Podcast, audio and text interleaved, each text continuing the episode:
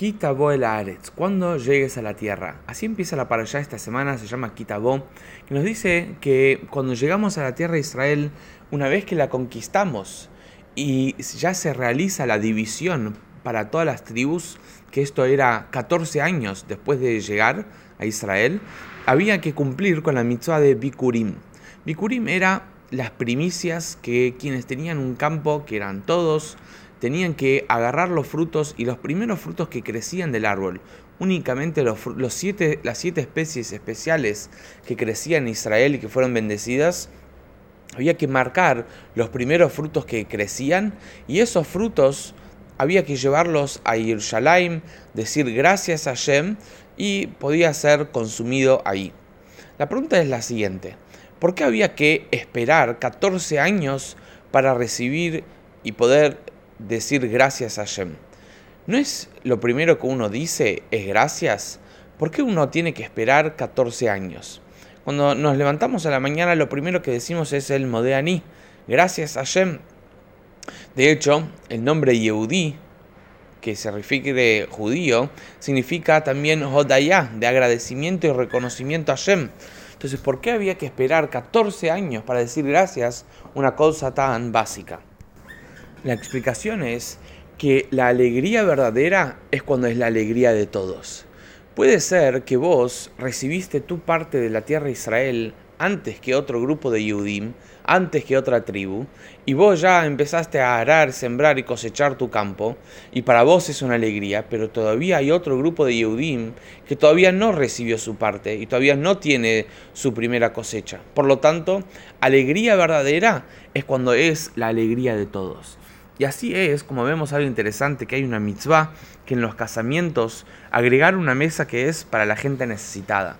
Y así también cuando llega un hag, tenemos que asegurarnos que todos los yudim de tu ciudad tengan para comer y tengan para pasar un hag de la mejor manera.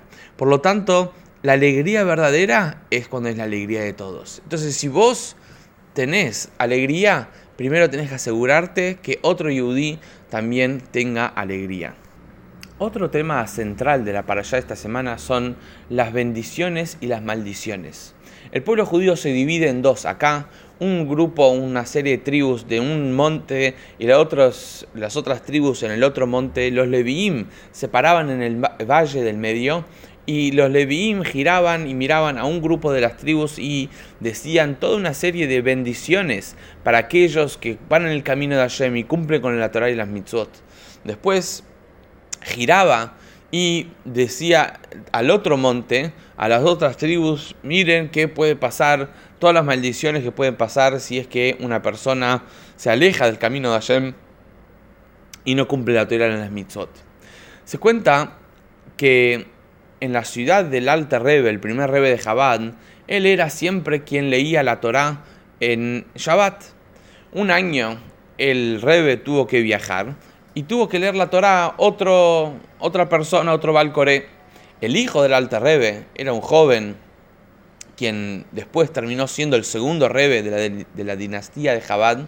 Él escuchó la Torá, la para allá de esta semana, de otro lector, de otro Balcoré, y cuando escuchó y llegó la parte de las maldiciones, entonces él se desmayó, se descompuso, hasta tal punto que cuando llegó Yom Kippur después, era cuestionable si él podía ayunar de tan débil que él estaba. Cuando le preguntaron, ¿por qué te desmayaste? ¿Cuál era la gran novedad? Siempre escuchás la lectura de la allá esta semana. ¿Qué cambió? Entonces él dice, cuando mi papá lee la Torah, yo no escucho maldiciones, yo escucho bendiciones. ¿Qué significa esto en una explicación un poco más profunda? Cuando sabes de dónde vienen estas maldiciones, sabes que son de tu papá, hablando de tu papá en el cielo, refiriéndose a Shem, entonces no son maldiciones sino bendiciones. A nuestros ojos, sin entender de dónde vienen, pueden sonar una maldición, puede sonar como algo negativo pero sabiendo de dónde viene y cuál es el origen de todo, entonces vas a darte cuenta que son bendiciones. Una maldición es una bendición oculta. Interesante que por eso nosotros decimos, ahora llegando a Rosh Hashanah, que tengamos un Shana Tová, un Metuka.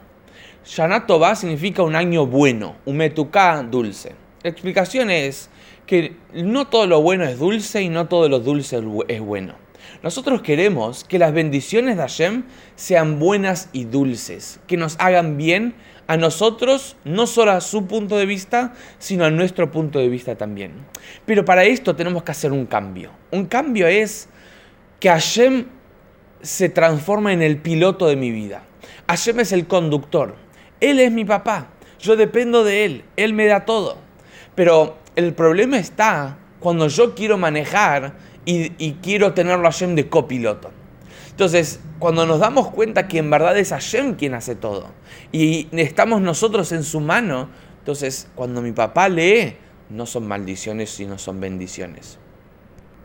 Dentro de todos los textos que comentan sobre las maldiciones, dice un, un versículo muy conocido y básico para en la filosofía jasídica que dice, por cuanto que no serviste a Dios con alegría y con abundancia por todo lo que te dio.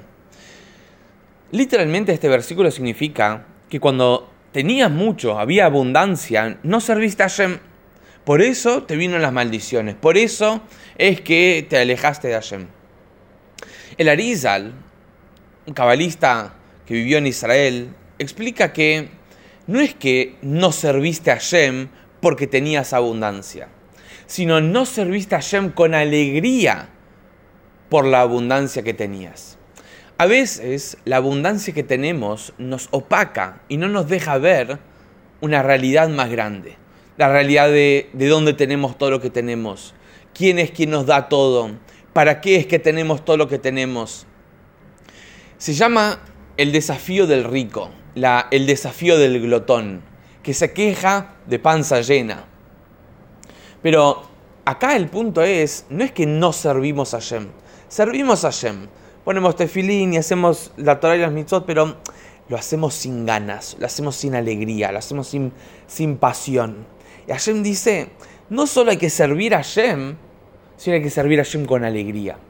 todas las mitzvot, mismo aquellas mitzvot que tal vez requieran un poco más de seriedad, introspección, llamar a Teshuvah, preparación para Rosh Hashanah, eso mismo también tiene que ser hecho con alegría. Porque fíjate que los Hayalim, los soldados, antes de ir a, la batalla, salen con alegría. Por más que tal vez es un lugar de miedo y un lugar de incertidumbre, pero van con alegría. Entonces nosotros también servimos a Shem. A veces entendemos, a veces no. A veces estamos confiados, a veces no. Pero tenemos que saber que si es servicio a Shem, es con alegría. Porque ¿cómo puedes servir a Shem, Rey de Reyes, el que te da todo lo que tenemos y mucho más, sin alegría? es porque nos falta conciencia de qué es lo que tenemos, quién nos da todo lo que tenemos y para qué nos lo da todo. Entonces, que podamos realmente ser conscientes de esto y ver cuántas mitotas hacemos y lo que hacemos y descubrir una nueva pasión, una nueva alegría para cumplir a Shem de la mejor manera. Shabbat Shalom.